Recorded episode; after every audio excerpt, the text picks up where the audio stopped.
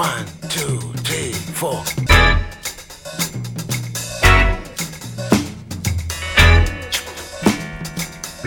Crazy Afrobeat.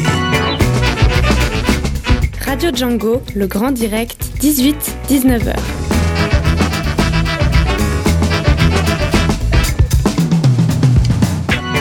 Bonsoir, très heureux de vous retrouver pour cette nouvelle édition du Grand Direct de Radio Django. Cinq sujets au programme ce soir avec euh, nos chroniqueurs et on va commencer dans Vivre à Lausanne avec une question de toxicodépendance et nous recevons l'association ABS Émilie. Tout à fait Fabien, on reçoit Nicolas Pitou, donc directeur de la fondation d'accueil à Basseuil de Lausanne, euh, pour nous en parler. Voilà, ce sera dans quelques instants donc sur Radio Django avec toi Émilie. À 18h20, nous passerons à la Rose des Vents et ce soir nous allons à la rencontre de Michael Reber de Suisse cross.help.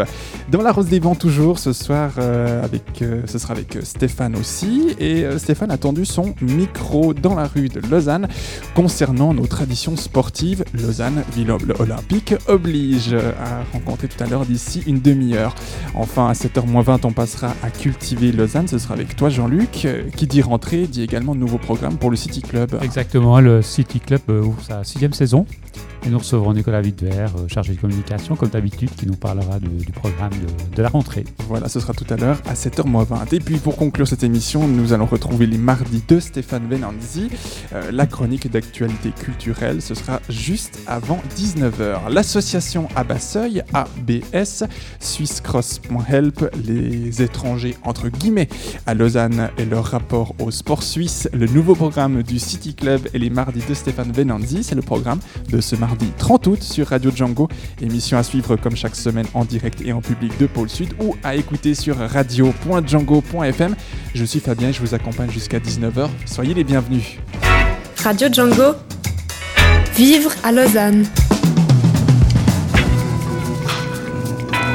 Ce soir dans Vivre à Lausanne, nous parlons de toxicodépendance et plus spécifiquement de ce qui est fait pour les gens qui euh, consomment de manière active des produits psychotropes dans le cadre d'une association, voire même d'une fondation pour être précis. Bonsoir Émilie.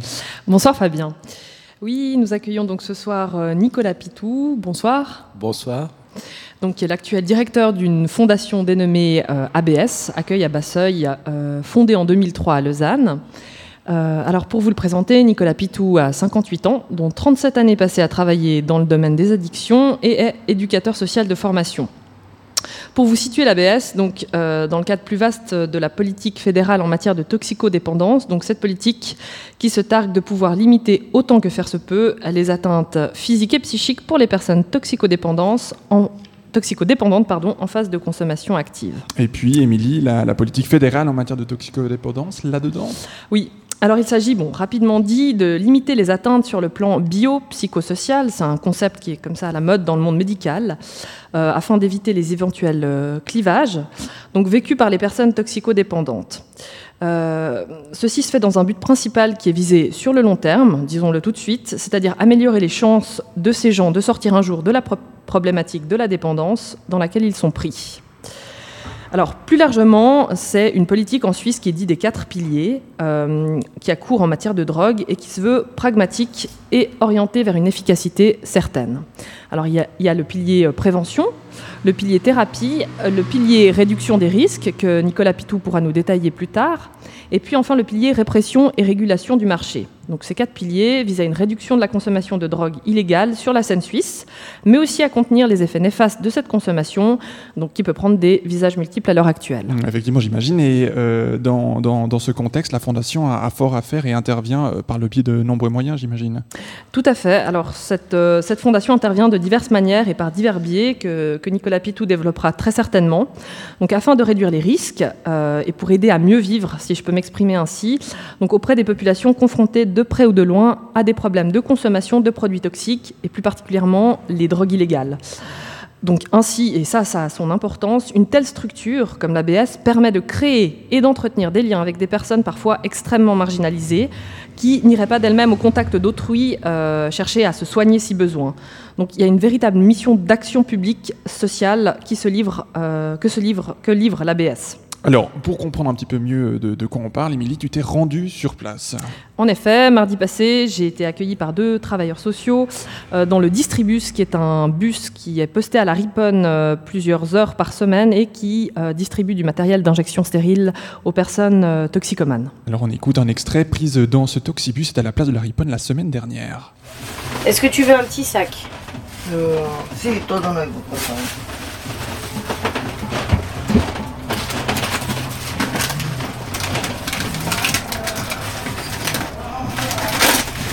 Qu'est-ce qu'il te faut avec ça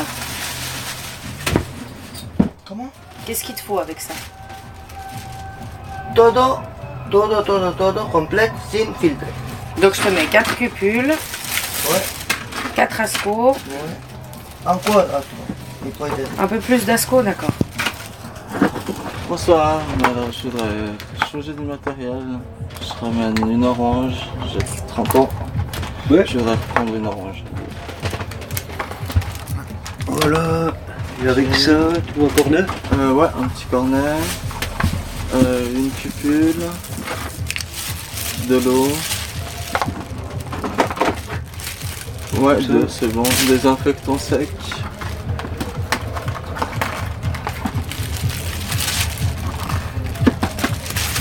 T'en penses Oui, euh, entier. Et c'est tout. Carreau, c'est bon, les veines ça joue, Ah, euh, je veux bien de crème de bépantane en fait, s'il vous plaît.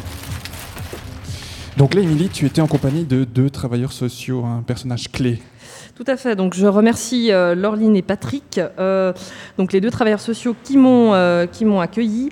Euh, donc, c'est vrai que les personnes qui y travaillent promeuvent euh, que cette population puisse retrouver progressivement euh, un véritable statut de sujet à part entière de la société, dont les choix, et notamment en termes de toxicomanie, sont à respecter, même si pas encouragés. hein.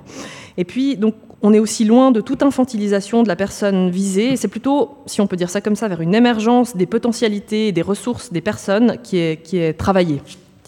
Alors ben, ce soir, je crois que la personne la mieux placée euh, pour nous en parler, euh, c'est vous, Nicolas Pitou. Bonsoir. Bonsoir.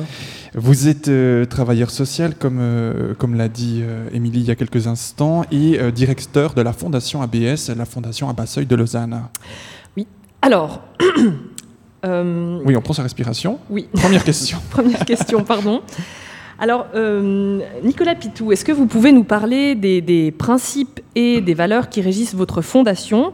Mais peut-être en préalable, euh, expliquez-nous un peu comment vous approchez ou comment les, gens qui travaillent sur le terrain approchent le, le public que vous ciblez. Alors, tout d'abord, nous avons deux espaces d'accueil. Un qui s'appelle Le Passage, qui existe depuis 1999. La fondation ABS était précédemment une association, peut-être d'où la confusion parfois, euh, par choix et par, je dirais, manque de, membres. Euh, en, 2000 en 2003, l'association a légué son mandat à une fondation. C'est les mêmes personnes qui ont poursuivi le- leur mandat.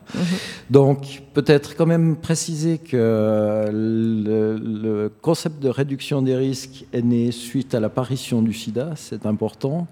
Avant, moi qui vous l'avez présenté tout à l'heure, je travaille depuis 37 ans dans ce domaine. Les premiers centres d'accueil dits à bas seuil ont été ouverts dans les années 70 en Suisse. Et on était plus dans une perspective d'aide à la survie. Ces, ces- personnes, on allait d'abord à la rencontre dans la rue, on les retrouvait plus, plus spécifiquement dans la rue, pour petit à petit les amener à fréquenter des structures d'accueil où on leur donnait, je dirais, les besoins minimaux. Et ça a été le début, je dirais, de la base posée pour la réduction des risques. Le sida arrivant en 84, le moyen de transmission était, enfin, le véhicule de transmission était le partage de seringues. Donc, on a mis en place les premiers programmes d'échange de, matériel pour diminuer et cette, euh, ces risques de transmission. Il faut se rappeler que dans les années 84, les gens avaient une espérance de vie de six mois. Lorsqu'ils contractaient le virus, c'était euh, Donc vraiment- six mois et puis euh, la personne et il décédait. Ouais. Ce qui veut dire que ça a mis vraiment en ébullition les travailleurs sociaux que nous étions à l'époque et il nous a fallu trouver vraiment des solutions dans l'urgence, tout apprendre, tout découvrir. La recherche médicale, on était toujours attentif à ce qui pouvait se passer à cette époque-là, mais tout de suite, on a su que le moyen de transmission était le sang, hein, par contact de sang, et forcément la seringue. Et là, on a pu commencer à travailler avec des pharmacies qui étaient tout pas toujours entièrement d'accord, mais de remettre du matériel d'injection stérile aux personnes toxicomanes. Donc en effet, ça devait être, euh, j'imagine, assez révolutionnaire à, l'époque. Et je me dis, est-ce que vous avez rapidement constaté que euh, ce genre de, stratégie, le distribus, ça, avait, ça portait un effet sur la transmission du VIH, enfin la diminution? Alors effectivement, hein, il y avait, je ne sais plus les chiffres de l'époque, mais il y avait un taux de contamination extrêmement important faut savoir qu'à l'époque, les gens s'injectaient encore avec des seringues en verre hein, et se partageaient vraiment leur matériel. C'était rare de trouver des seringues. Donc, euh, on a vraiment mis en place hein, cette stratégie pour diminuer. Et aujourd'hui, fort heureusement, si une des grandes victoires de la réduction des risques est d'avoir diminué le taux de transmission d'une manière drastique.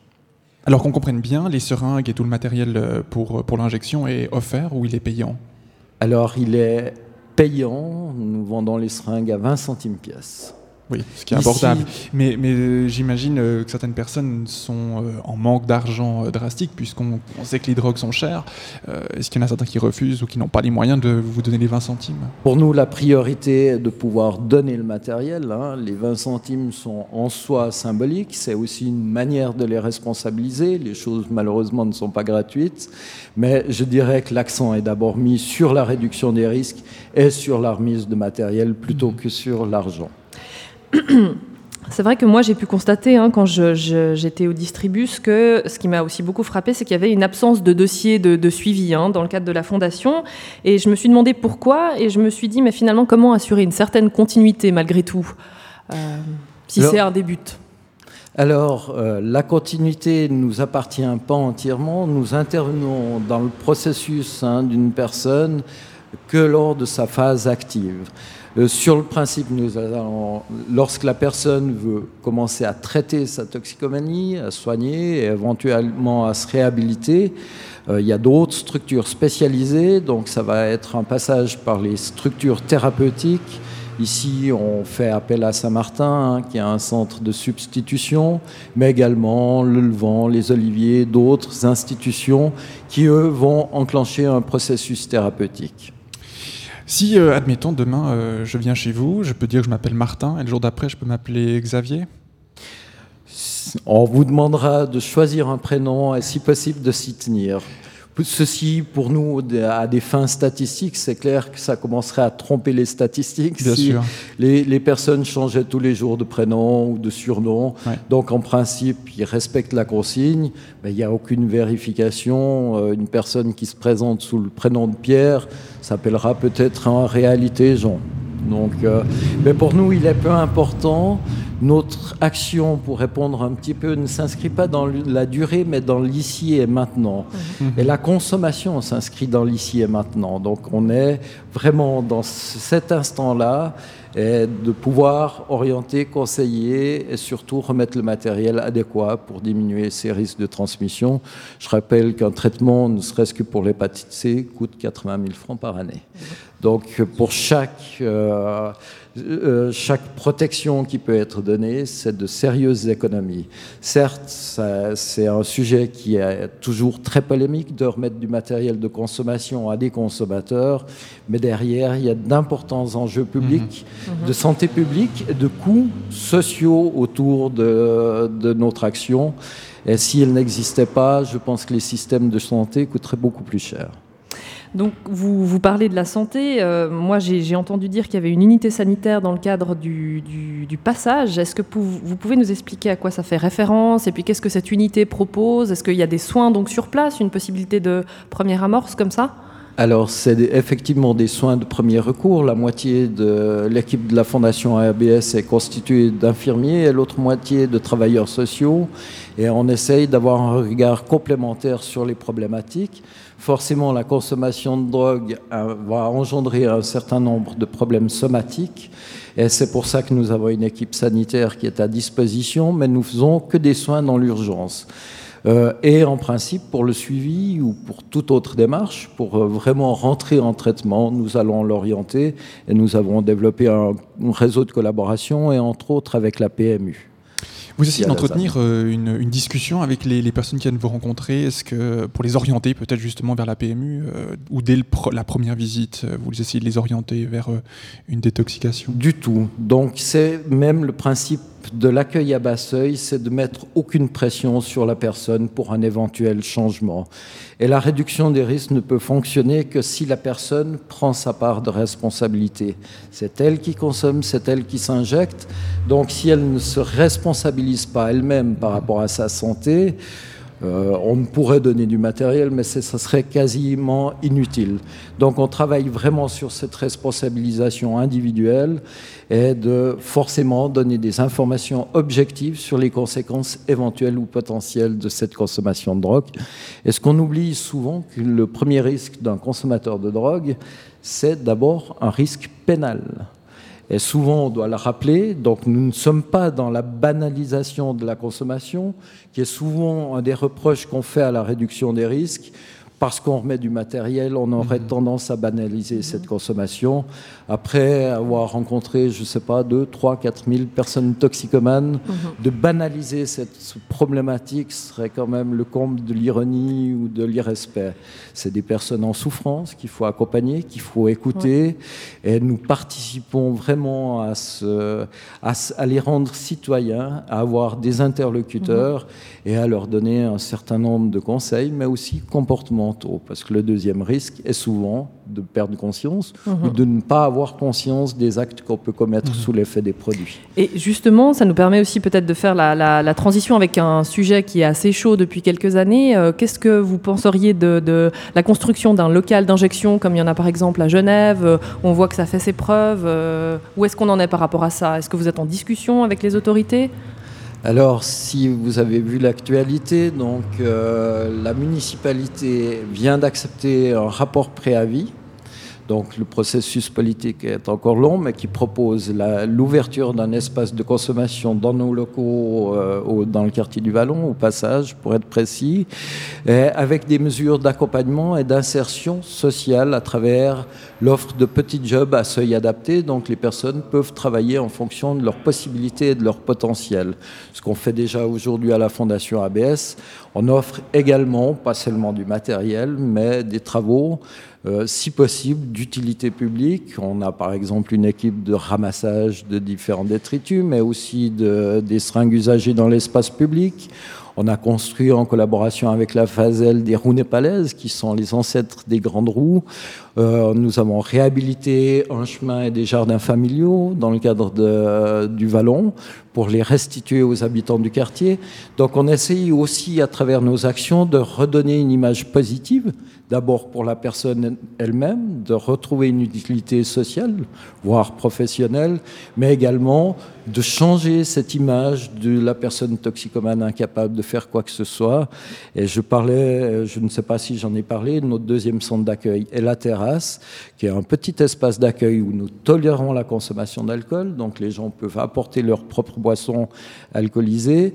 On les gère, on co-gère avec eux de manière à éviter à ce qu'il y ait des abus. Hein, euh, plus ou moins bien, mais vraiment dans cette perspective de diminuer, les risques qu'ils prennent euh, par une alcoolisation massive, en plus souvent mélangée à d'autres substances. Et ce centre, euh, qui s'appelle La Terrasse, a été entièrement construit par une septantaine d'usagers qui fréquentent nos infrastructures.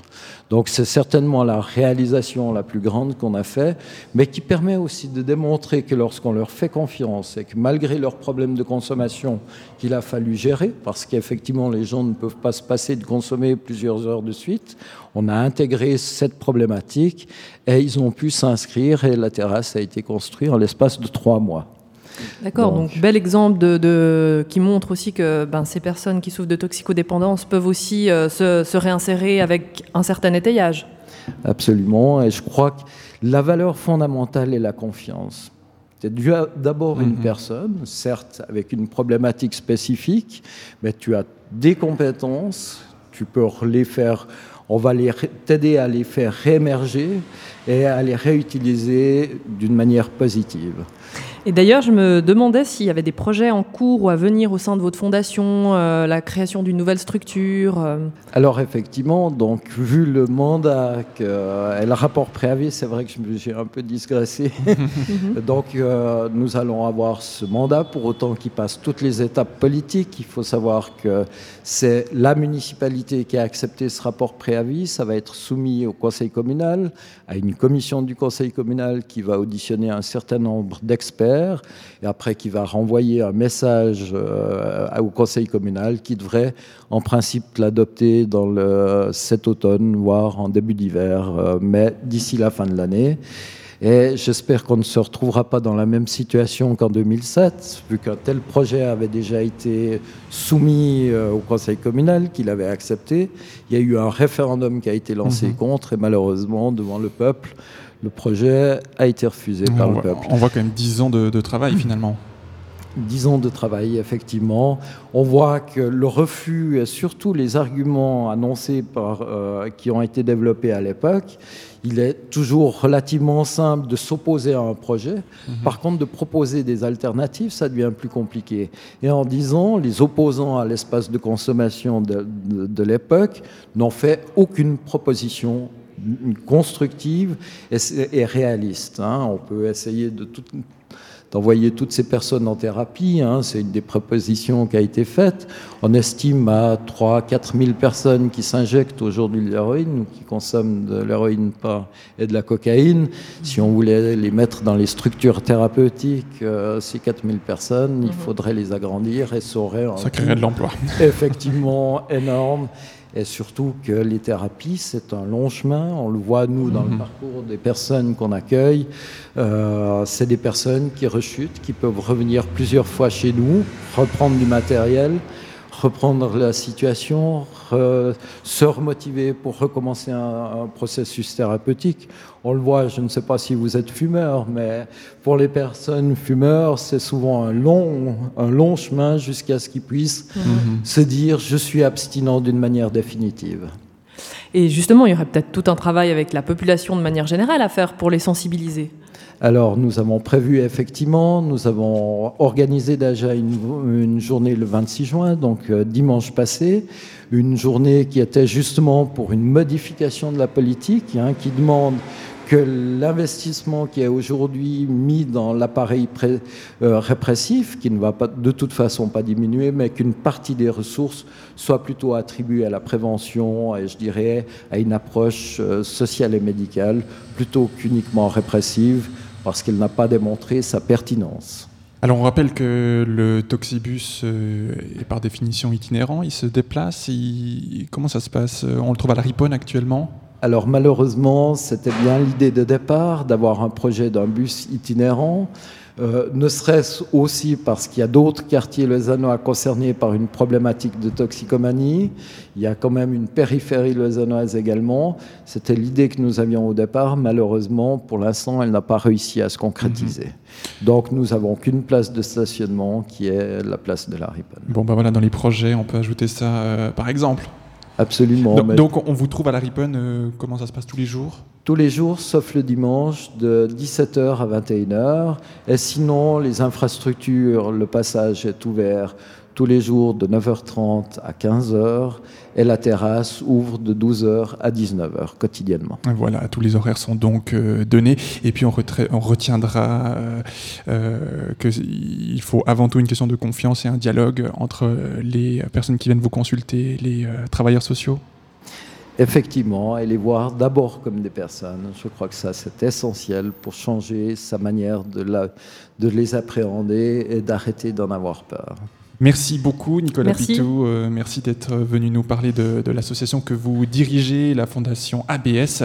Euh, on vous souhaite plein succès pour la suite et puis vous pouvez retrouver toutes les informations sur le site de la fondation directement www.fondationabs.ch ou bien les contacter directement euh, par mail abs@fondationabs.ch.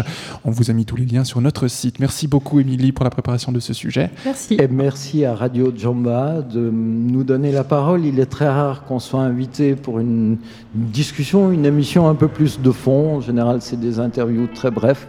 Et je vous remercie vraiment Et pour bien voilà, euh, on avoir abordé ce sujet. Vous donnez la parole, vous qui êtes aussi à Lausanne sur le même terrain de jeu, si je puis dire, euh, que nous. Voilà, Euh, une émission et une chronique euh, que vous pouvez réécouter en tout temps en podcast sur notre site www.django.fm. Woke up this morning after another one of those crazy dreams.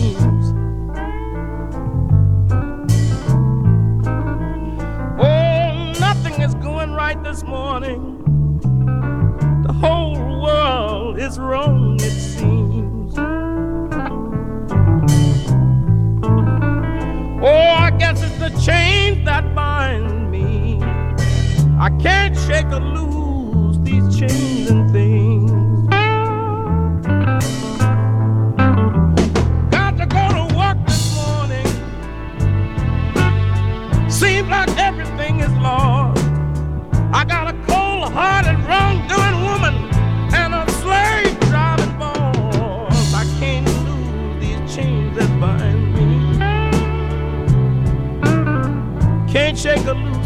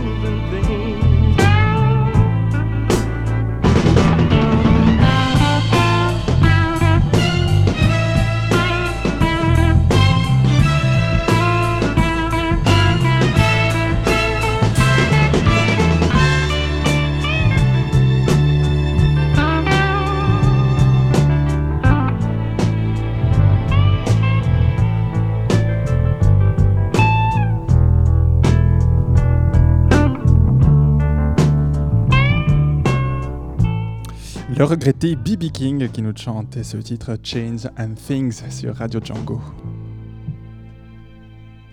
Radio Django, la rose des vents. Ce week-end à Estavayer-le-Lac, ça ne vous a pas échappé, c'était la fête fédérale de lutte suisse et des jeux alpestres. Un vieux machin folklorique euh, au relent de saucisses exclusivement réservé à nos amis d'Outre-Sarine. Eh bien, pas si sûr euh, à entendre les personnes interrogées par notre chroniqueur, par notre chroniqueur pardon, Stéphane. C'était c'était dans la rue.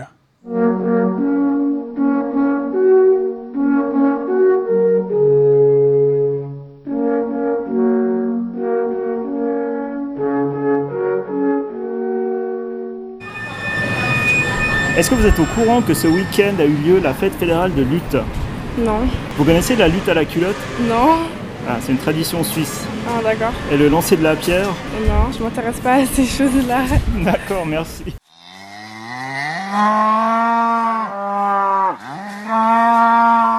Est-ce que vous êtes au courant que ce week-end a eu lieu la fête fédérale de lutte suisse Oui, oui, à, à- comment on appelle, à, Freiburg, à Travail de Lac, oui. Voilà. Est-ce que vous avez suivi ça un peu à la télévision Oh, non, non, c'est à la radio, dans, dans la voiture, quoi. D'accord. Est-ce que ça vous intéresse Oui, beaucoup, oui. Oui Oui, parce que moi, quand j'étais petit, je faisais la lutte. Sénégal. Non, non, je ne suis pas sénégalais. Ah bon, hein. Désolé. Ouais, c'est pas grave. Après. On coupera au montage. Ouais, ouais.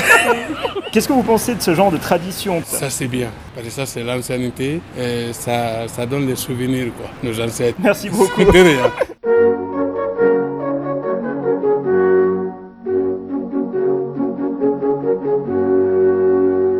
Le fait qu'on perpétue ces traditions, qu'est-ce que vous en pensez? Moi je trouve quand même que c'est intéressant et puis euh, c'est si bien comme ça on apprend aussi un peu à, à voir ce qui est, pour ceux qui connaissent pas en fait les traditions suisses, euh, de connaître un peu ça. Merci.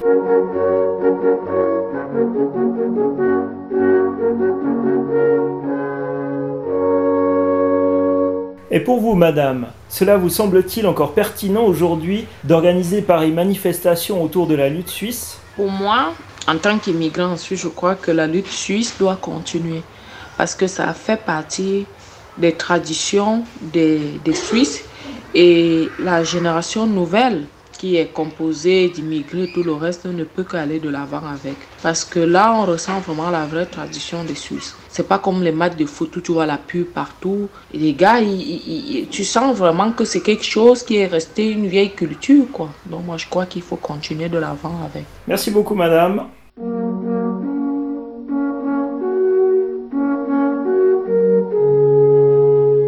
À ce que vous me dites, vous étiez à Estavayer samedi. Qu'est-ce qui vous a poussé à vous rendre là-bas? Quand j'ai vu ça, j'ai déjà entendu parler de ça et puis en faisant mes recherches, j'ai vu que ah, ils font ça ici en Suisse et nous aussi on fait ça chez nous dans notre pays mais on ne l'appelle pas de la même manière. La différence c'est que ici on met des culottes réellement. Chez moi, on a notre manière de, nouer le pagne pour que ça fasse que ça ait une forme culotte pour faire la lutte. Donc c'est ça qui m'a fait tic dans la tête. Je dis ah ça ça m'intéresse, il faut que j'aille voir à quoi ça ressemble et puis j'ai fait des recherches sur internet, j'ai vu qu'ils font ça tous les trois ans. En 2013, j'ai pas pu parce que les billets sont évidemment chers, j'ai pas pu, mais j'ai regardé sur internet. Je me suis fait plaisir et j'ai dit un jour que j'espère que j'irai. Et cette année, j'ai pu avoir les billets et puis j'ai été et j'ai vécu ça moi-même de mes propres yeux, la passion là. C'est très beau et mes regrets aux absents. Je compte m'y retourner dans, dans trois ans, en 2019. Merci beaucoup. Merci, à bientôt.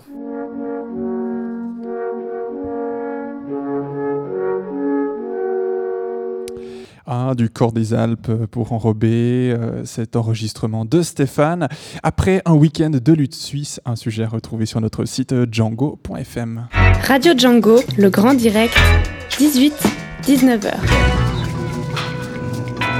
Ce soir, euh, dans la Rose des Vents toujours, c'est une rencontre inédite avec euh, Michael Reber, un Suisse d'origine bernoise, conseiller en entreprise et indépendant. Un voyage euh, en Grèce avec son épouse en août 2015 le bouleverse. Quelques heures avant son départ euh, pour la Suisse, il voit sortir d'une bouche de métro des enfants portant des sacs surdimensionnés. Euh, ces enfants regagnant un groupe de migrants entassés sur une place livrée à eux-mêmes, sans eau et sans vivre. Euh, ils se rendent ensuite à Lesbos et s'investit euh, en fin septembre 2015, ce jusqu'à fin mars 2016, de différentes actions sur le terrain, notamment dans le domaine du sauvetage et de la logistique, pour rejoindre le camp improvisé euh, d'Idéménie à la frontière de la Macédoine, puis celui de Sindos. Au fil des mois, pour euh, pouvoir continuer d'agir, Michael Reber crée en 2015 SwissCross.help, une fondation basée sur euh, une organisation familiale et entièrement financée par des dons privés. C'est dans cette perspective que Karine Perrou, fondatrice d'ACT, Action concrète de terrain, euh, que c'est donc même Karine Perrou a invité Michael Reber à venir donner une conférence sur ses activités le mercredi 23 août dernier au Casino de Montbenon à Lausanne. La Grèce traverse depuis euh, plusieurs mois, on le sait, une crise migratoire et humanitaire euh, qui la dépasse. Malheureusement peu soutenue par l'Union européenne, elle s'appuie euh, sur la population locale et le soutien de particuliers à l'origine d'initiatives personnelles, comme par exemple SwissCross.help. Le 12 août passé, Daniel rencontre euh, Michael Reber et lui demande s'il trouve normal que ce soit des particuliers qui se mobilisent pour aider ces réfugiés.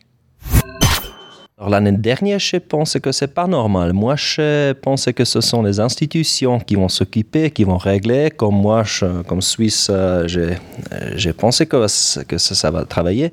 Mais maintenant, je vois que l'Europe euh, apprend ce que tout le monde déjà sait. Si ce ne sont pas les citoyens qui, qui, qui s'occupent, qui donnent des solidari- solidarités, ça n'a pas fonctionné. Est-ce que vous avez le sentiment que les États, de manière générale, en Europe et en Suisse, sont démissionnaires?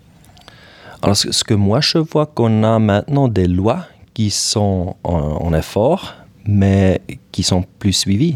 Ça veut dire, en principe, vous avez le droit de poser votre demande d'asile. En fait, vous ne pouvez pas le faire.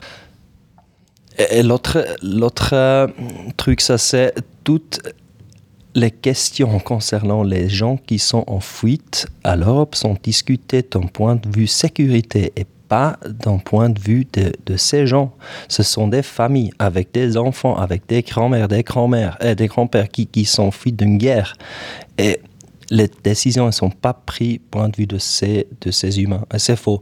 Alors, la première priorité doit être de restaurer c'est les droits d'humains dans ces gens. Ça doit être la première priorité. Ça n'est pas politique et ça n'est pas euh, une question de gauche, de droit, parce que ce sont des, droits humains. Ça, c'est la seule position.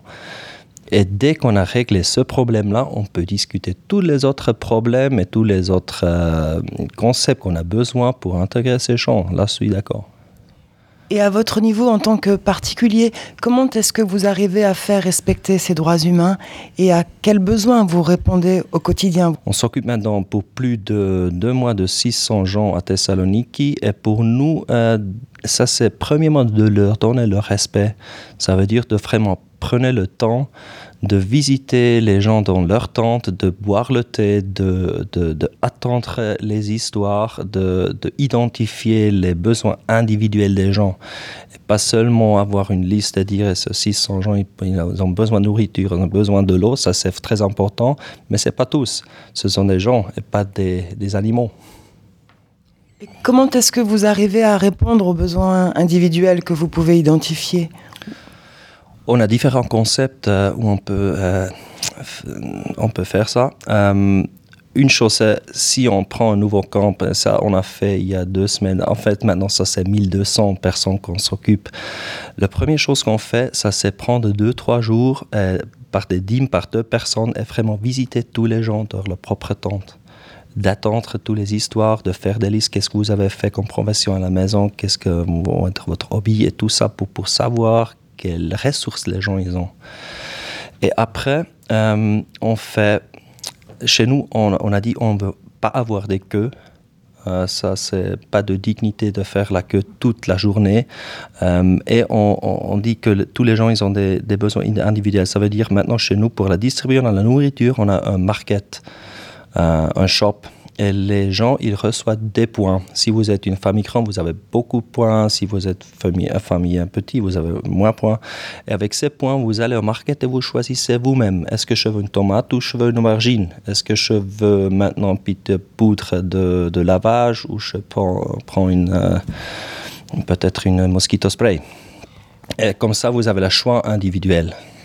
Ce qui veut dire que les gens ont la possibilité de cuisiner dans leur tente aussi ils ont la chance de faire une pipe de nourriture, ça c'est pas beaucoup qu'on peut leur donner, mais de l'armée ils reçoivent seulement de riz, des patates, euh, euh, des, choses très basiques.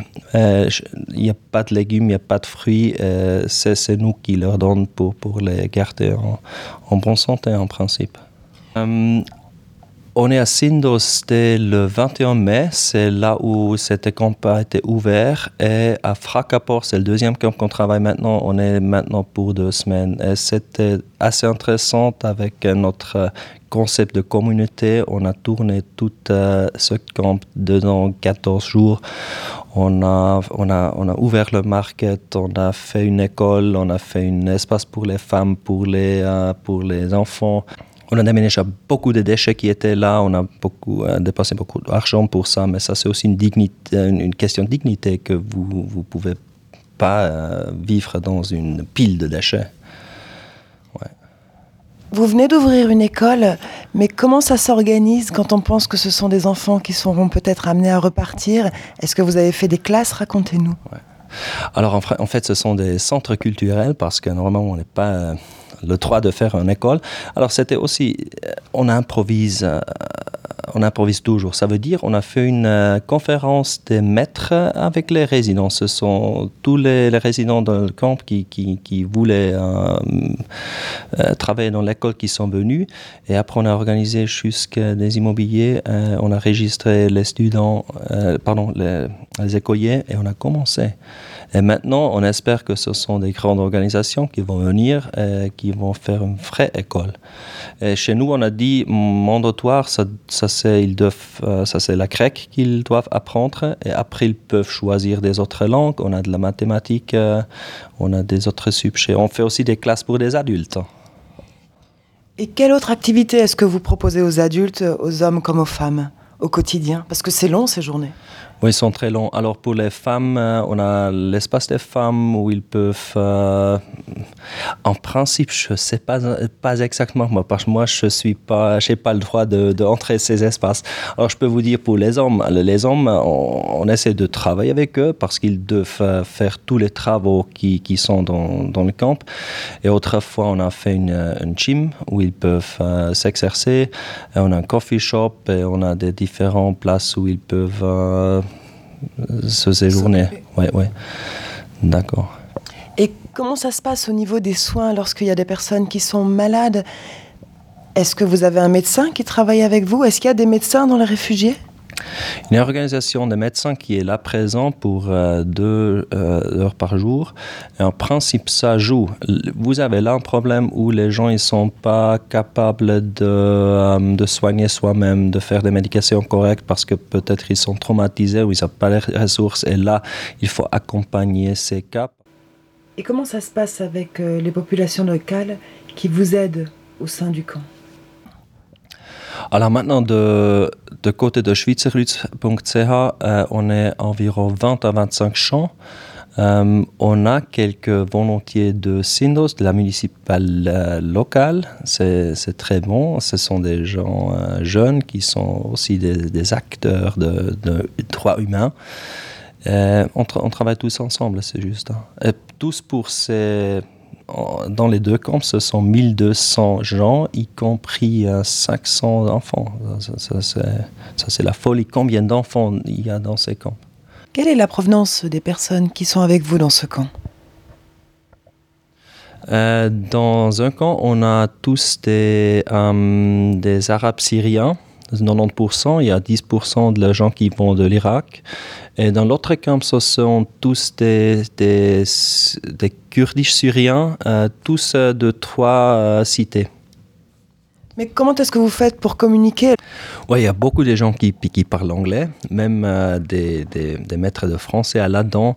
Euh, et autrefois, aussi pour les volontés, on, on a appris quelques mots en arabique, quelques mots en kurdish, et, on- et on a des, des traducteurs. Grâce à votre association euh, Swiss Cross Help, vous aidez donc environ 600 personnes euh, au quotidien. Mais comment est financé Swiss Cross Help? Alors, les moyens qu'on a besoin pour gérer ces 1200, euh, 1200 gens, ça c'est tous collectionnés privés. Alors, on n'a pas de la monnaie de l'État, on n'a pas de la monnaie des, institutions, on n'a pas une association nous-mêmes, ça c'est toujours encore privé, ça c'est famille. Et on voulait le garder comme ça parce que je pense que c'est euh, une initiative de citoyens, ça c'est subsidiarité. Je je suis toujours encore en train d'attendre pour les grandes institutions de, venir et prendre la responsabilité, est-ce qu'on peut retourner à la maison?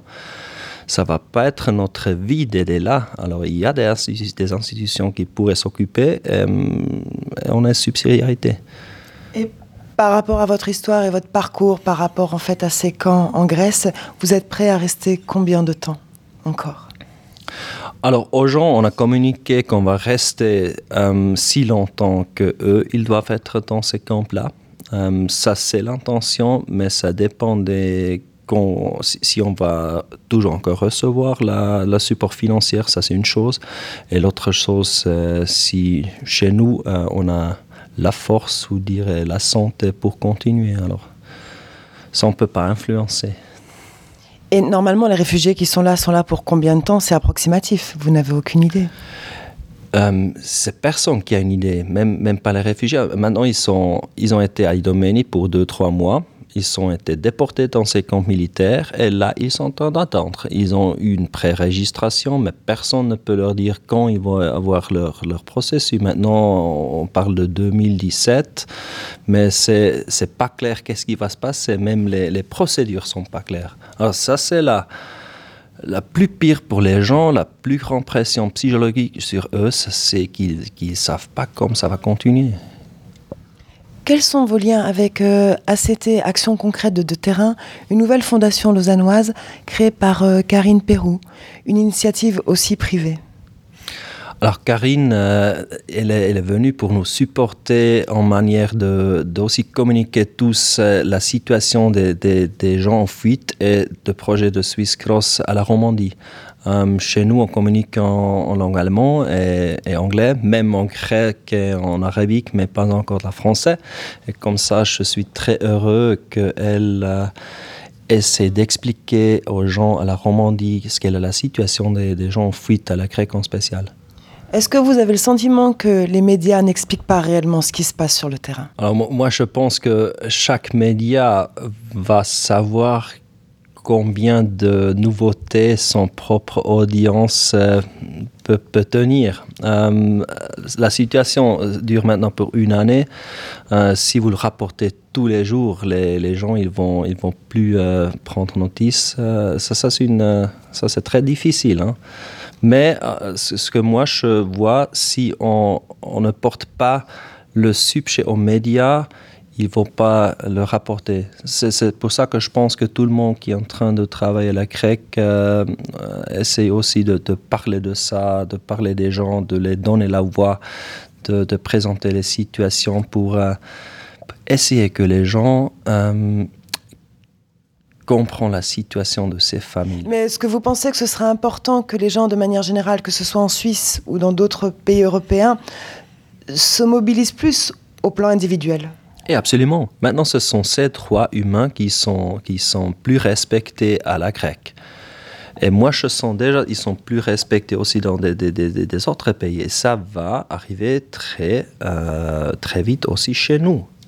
Et ce sont les propres euh, trois que nous sommes en, train de défendre. Ça, c'est pas un engagement social, ça, c'est un engagement de, la liberté pour moi, de garder ces trois pour nous-mêmes aussi. Euh, ce que je vois maintenant à la Grèce, il y a si beaucoup de réfugiés qui sont passés que presque tout le monde a, eu un contact. Et tout le monde qui a eu un contact n'a pas un problème avec les, gens en fuite.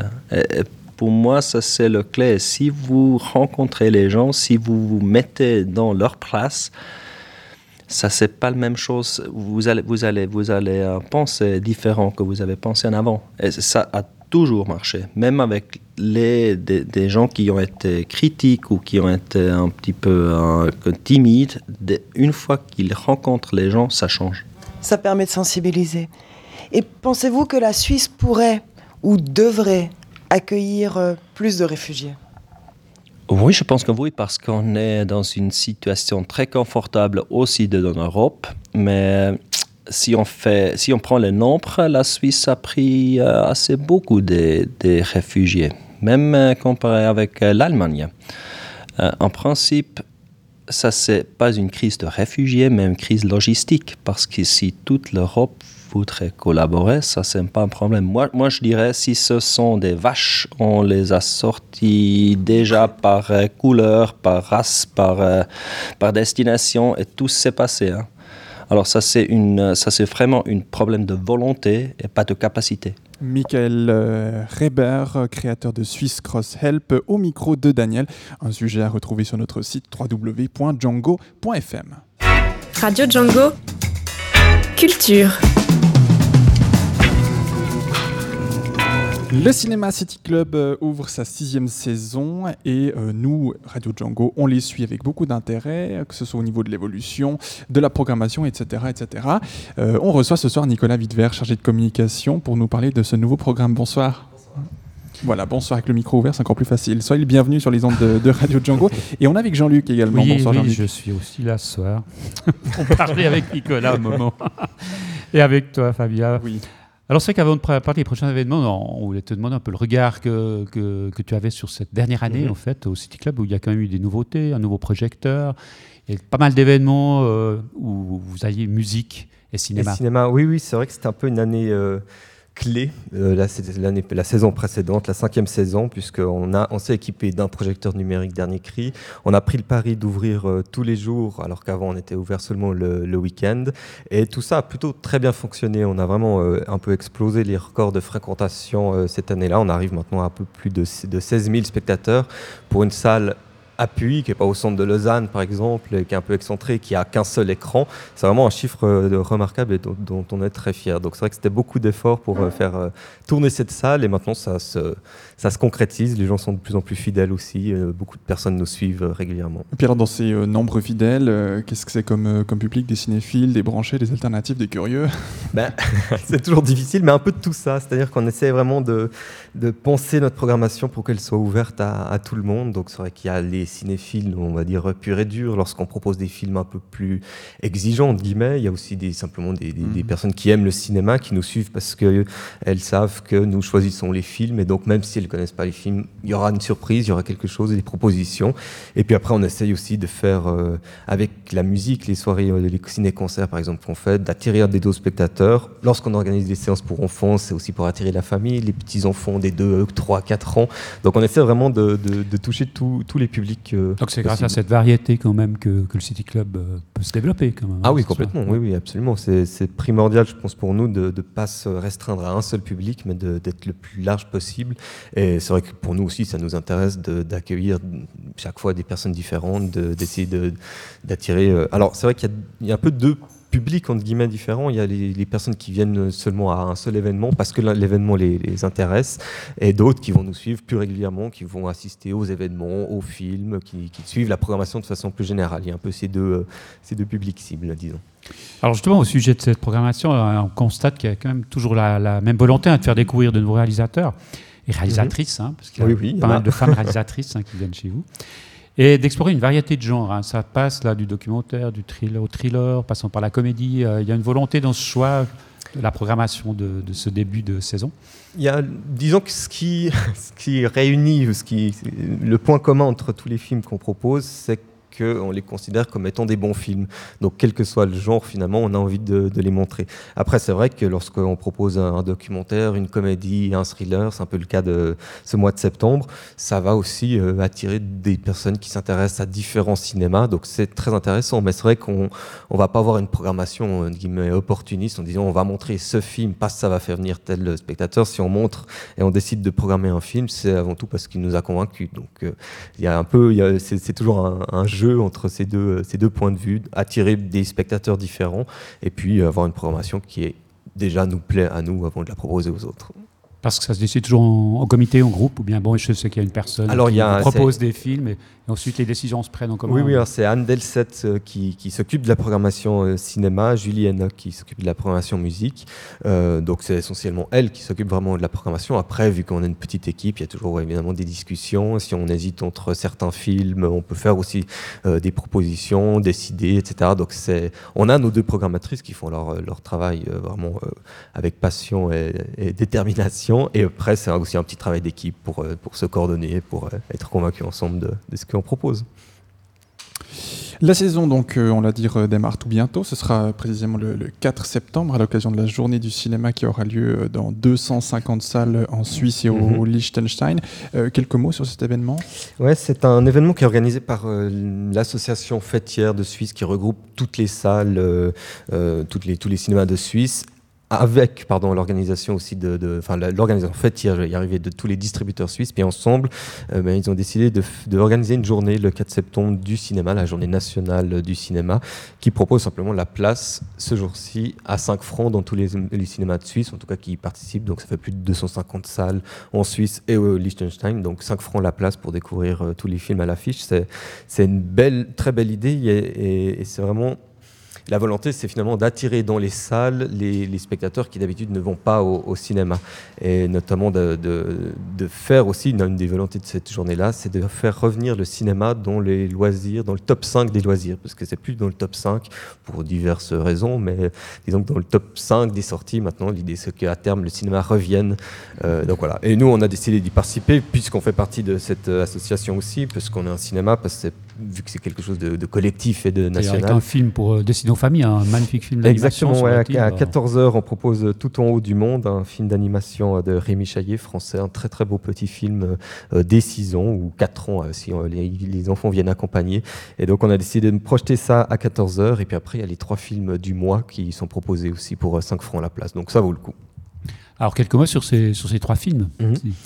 Euh, oui, on peut parler d'abord de, de Homeland, Irak année zéro, qui est un, un film événement qu'on est vraiment très très fier de, de montrer. Euh, c'est un film irakien, documentaire, qui dure 6 heures. Alors on va montrer Ah. les, les trois premières heures en septembre. Ah bah, on se réjouit. Euh, plus ou moins, c'est 2h40 en septembre et 2h50 en, en octobre. Et en, en quelques mots, c'est le, le cinéaste Abbas Fadel euh, a suivi le quotidien de sa famille euh, juste avant la, la- la chute de, de Saddam Hussein, où il a filmé le quotidien justement de sa famille chez elle.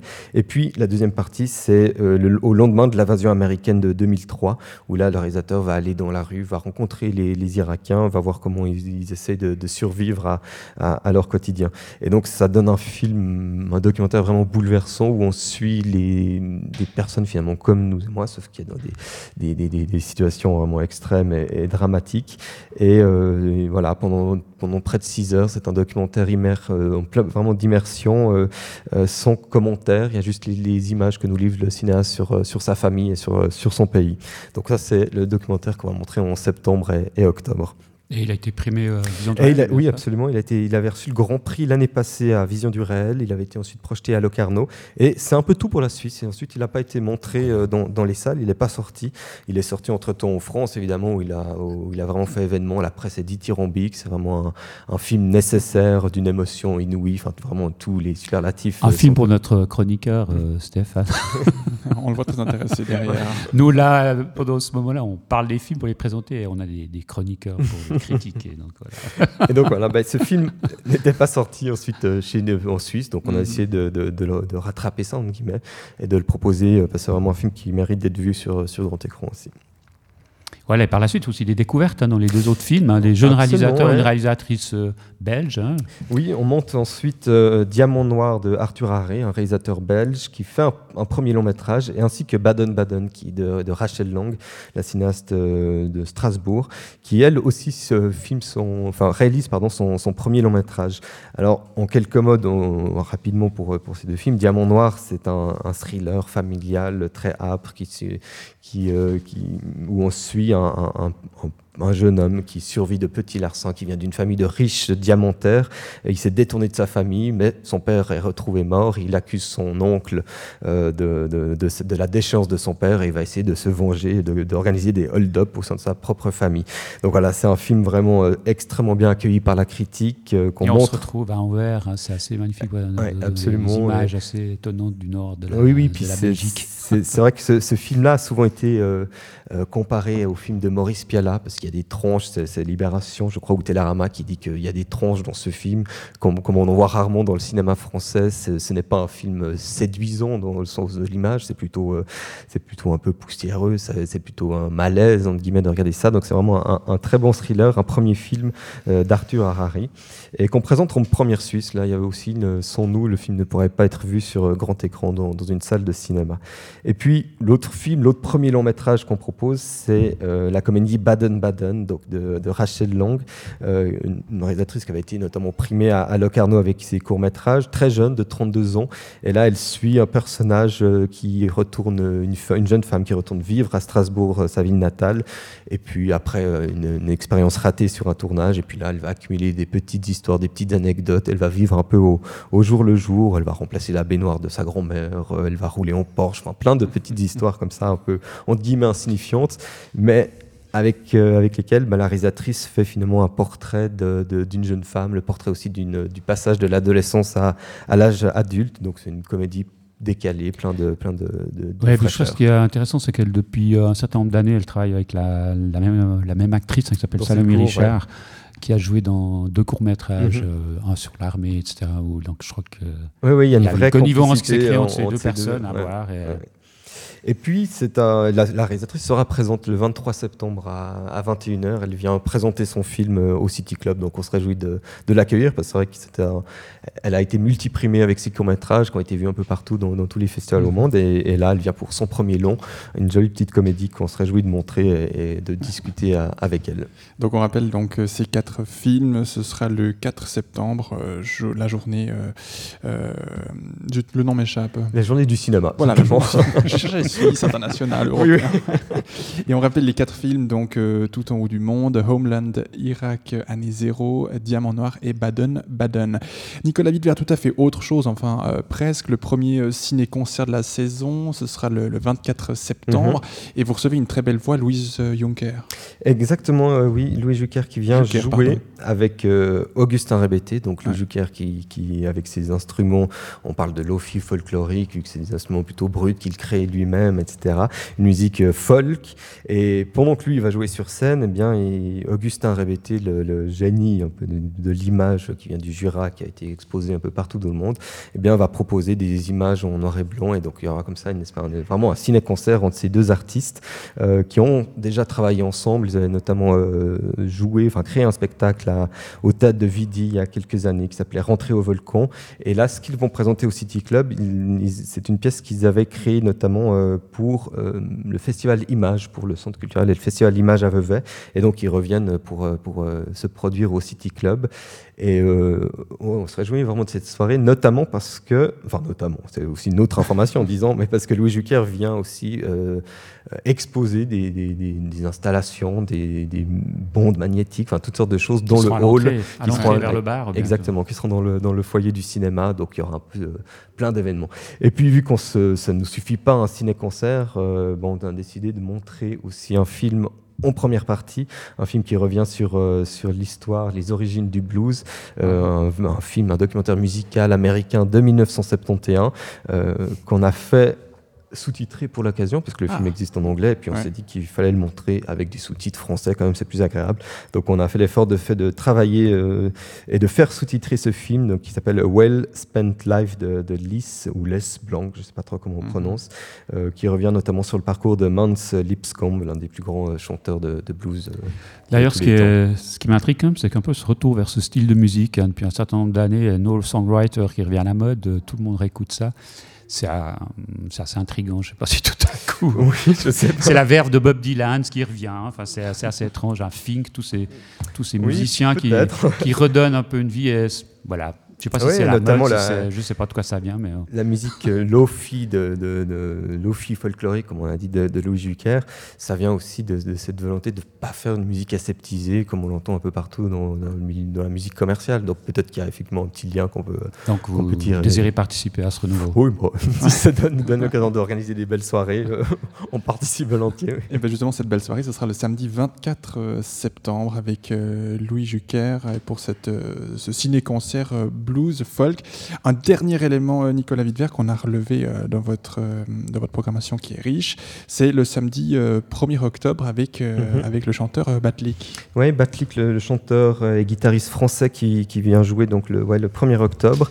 Et puis, euh, donc il vient jouer en duo au- en concert. Et puis en première partie, on va projeter le- son film préféré, D'Amore si vive de Silvano Agosti, un film italien où le réalisateur a interrogé la population de, de, de Parme sur, euh, sur l'amour, sur la tendresse, sur la sexualité. Et il en a tiré des, des portraits comme ça de cette population autour de ces thèmes centraux.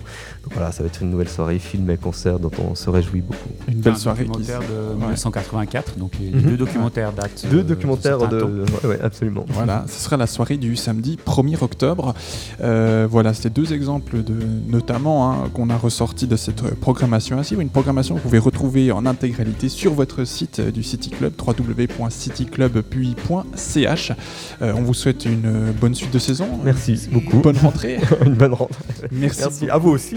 Bah, merci, merci, merci beaucoup Nicolas Wittver et merci à Jean-Luc pour la préparation de ce sujet.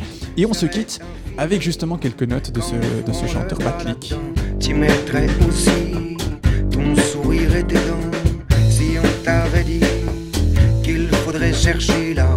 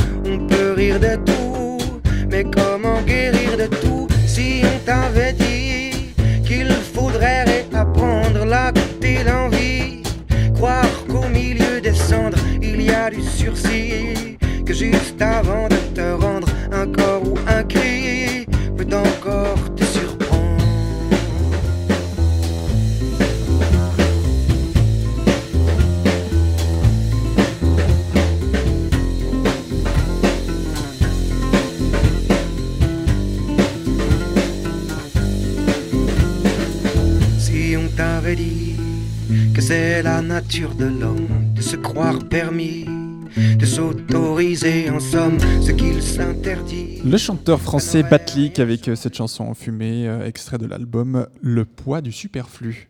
Radio Django à écouter sur radio.django.fr.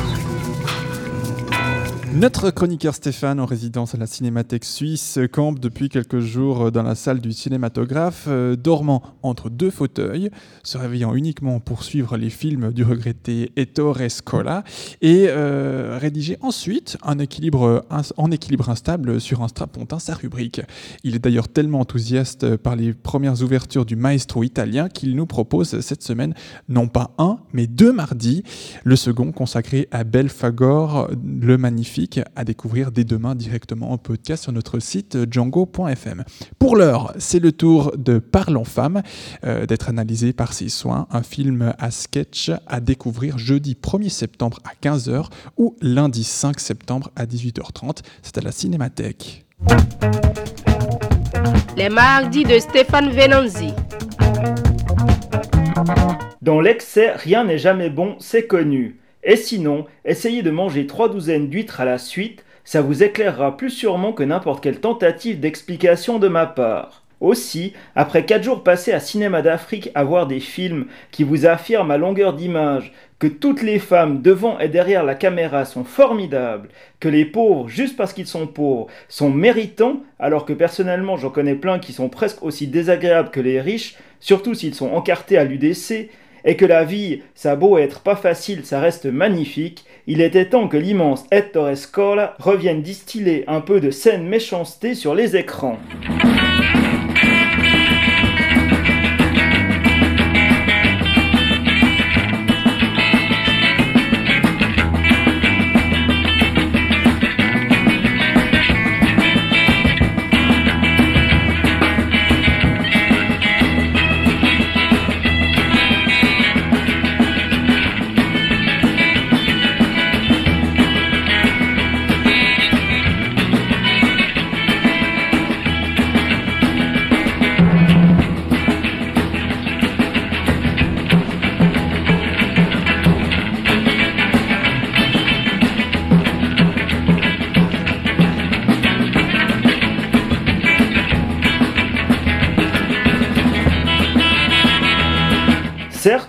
Regretter, surtout pour lui, faut dire, qu'il ait été nécessaire qu'il meure avant que quelqu'un, la Cinémathèque suisse en l'occurrence, pense à lui consacrer une rétrospective.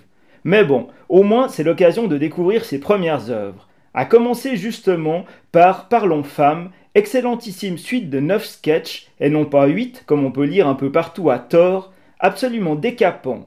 Panorama implacable de la misère humaine dont la vedette est tenue, pour chaque partie, par un Vittorio Gassman caméléontique en grande forme. Qu'importe alors que le titre français soit stupide, mauvaise traduction qui transforme en affirmation péremptoire le nettement plus ironique c'est permettete et parliamo di donne d'origine, que le sous-titrage soit à l'ouest et que la copie proposée montre régulièrement d'évidents signes de fatigue.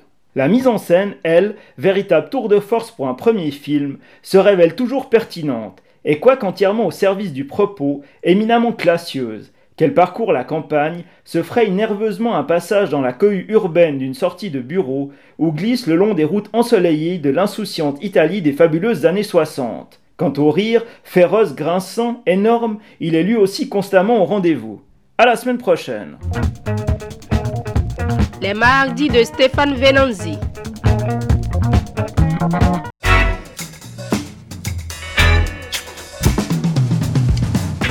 Cinq sujets au sommaire de ce grand direct. Nous avons parlé de l'association Abasseuil, ABS, Swisscross.help. C'était notre deuxième association ce soir. Les Lausannois et le sport suisse. Et puis le nouveau programme du City Club, c'était à l'instant, juste avant les mardis de Stéphane Venanzi. Voilà, c'était le programme qu'on vous proposait ce mardi 30 août sur Radio Django. Tous ces sujets sont à retrouver en podcast sur notre site à partir de demain, www.django.fm. La semaine prochaine, nous parlerons de la journée mondiale de la liberté de la presse avec la Fondation Hirondelle. Nous parlerons homosexualité et handicap et puis de musique avec Salvo Palermo. D'ici là, je vous souhaite une très belle semaine et à mardi prochain à partir de 18h. Très belle suite de soirée dans l'immédiat à vous, il est 19h.